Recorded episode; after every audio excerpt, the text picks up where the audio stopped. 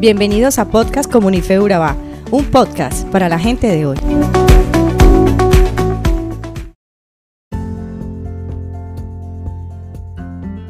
La manera en que los seres humanos aprendemos nuestras formas, costumbres, vocabularios y pensamientos es por medio de imitación o modelamiento. Pero esto no ocurre únicamente cuando somos niños, sino que conforme crecemos imitamos a nuestros profesores, amigos, familiares, pareja y cualquier otra persona con quien tengamos afinidad. Copiamos expresiones, maneras de hablar, de responder y opiniones. Cuando pasamos tiempo con alguien empezamos a copiar y a parecernos a esa persona casi sin darnos cuenta. ¿Has visto que uno termina pareciéndose a su pareja después de varios años viviendo con ella?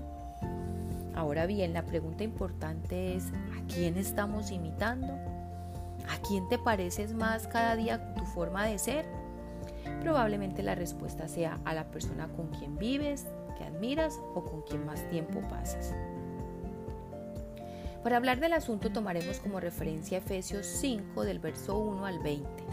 Te invito a leerlo con más detenimiento en cuanto tengas el espacio. Pero para responder la pregunta que hemos planteado, notemos que el verso 1 y 2 nos da esa respuesta y dice así.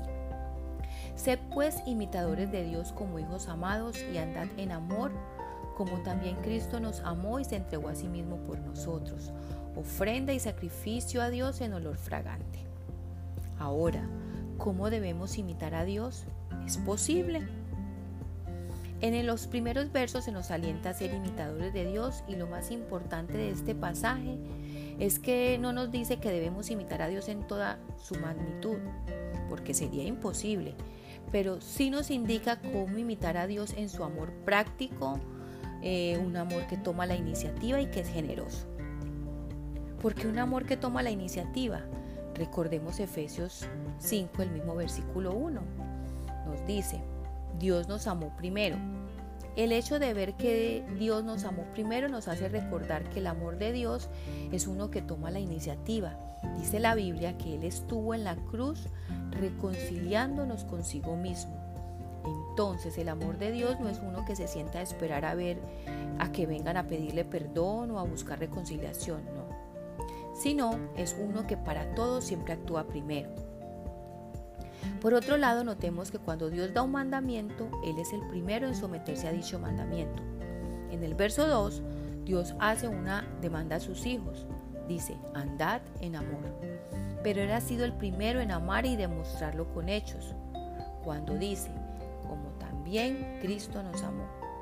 Y recordemos también esta preciosa afirmación muy famosa en Juan 3:16, porque de tal manera amó Dios al mundo que ha dado a su Hijo unigénito. Y lo más importante de todo esto es que Cristo nos amó primero a pesar de que éramos sus enemigos. Lo segundo que tenemos que notar del amor de Dios es que es un amor generoso o sacrificial. No hay que ahondar mucho para darnos cuenta de esta verdad. El mismo verso dice, como también Cristo nos amó y se entregó a sí mismo por nosotros, ofrenda y sacrificio a Dios. Muchas veces hemos oído que el amor verdadero es aquel que da sin esperar recibir nada a cambio.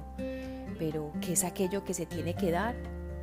Bueno, el texto es específico y se entregó a sí mismo por nosotros. ¿Cuál es el estándar del amor? Pues amar como Cristo nos amó. Esa es la medida en que debemos entregar el amor de Dios que ha sido derramado en nosotros. Pensar en esto es muy teso. Recordemos que cuando Cristo estaba en la cruz, no lo hacía por los hombres que estaban solamente separados de Él, sino también por aquellos que éramos contrarios a Él, que éramos sus enemigos.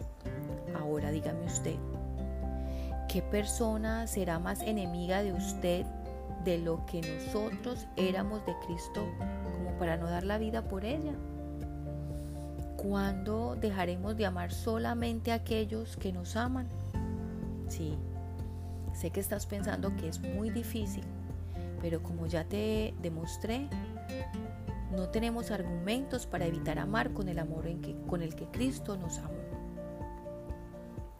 Entonces, recuerda que tenemos un modelo de amor perfecto para imitar Y dos formas prácticas para imitar ese amor y es tomando la iniciativa para perdonar, hacer o ayudar y hacerlo sin reservas. Por último, es muy importante que tengas presente que para poder imitar a Jesús es necesario conocerlo primero, porque la imitación viene por la convivencia. Y la convivencia solo existe si hay oración y lectura de la Biblia. No puede ser de otra manera. Oremos. Padre, por favor ayúdanos a conocerte cada día más y a ponerte como nuestro modelo de amor y así poder amar de la forma que tú lo haces. En el nombre de Jesús. Amén.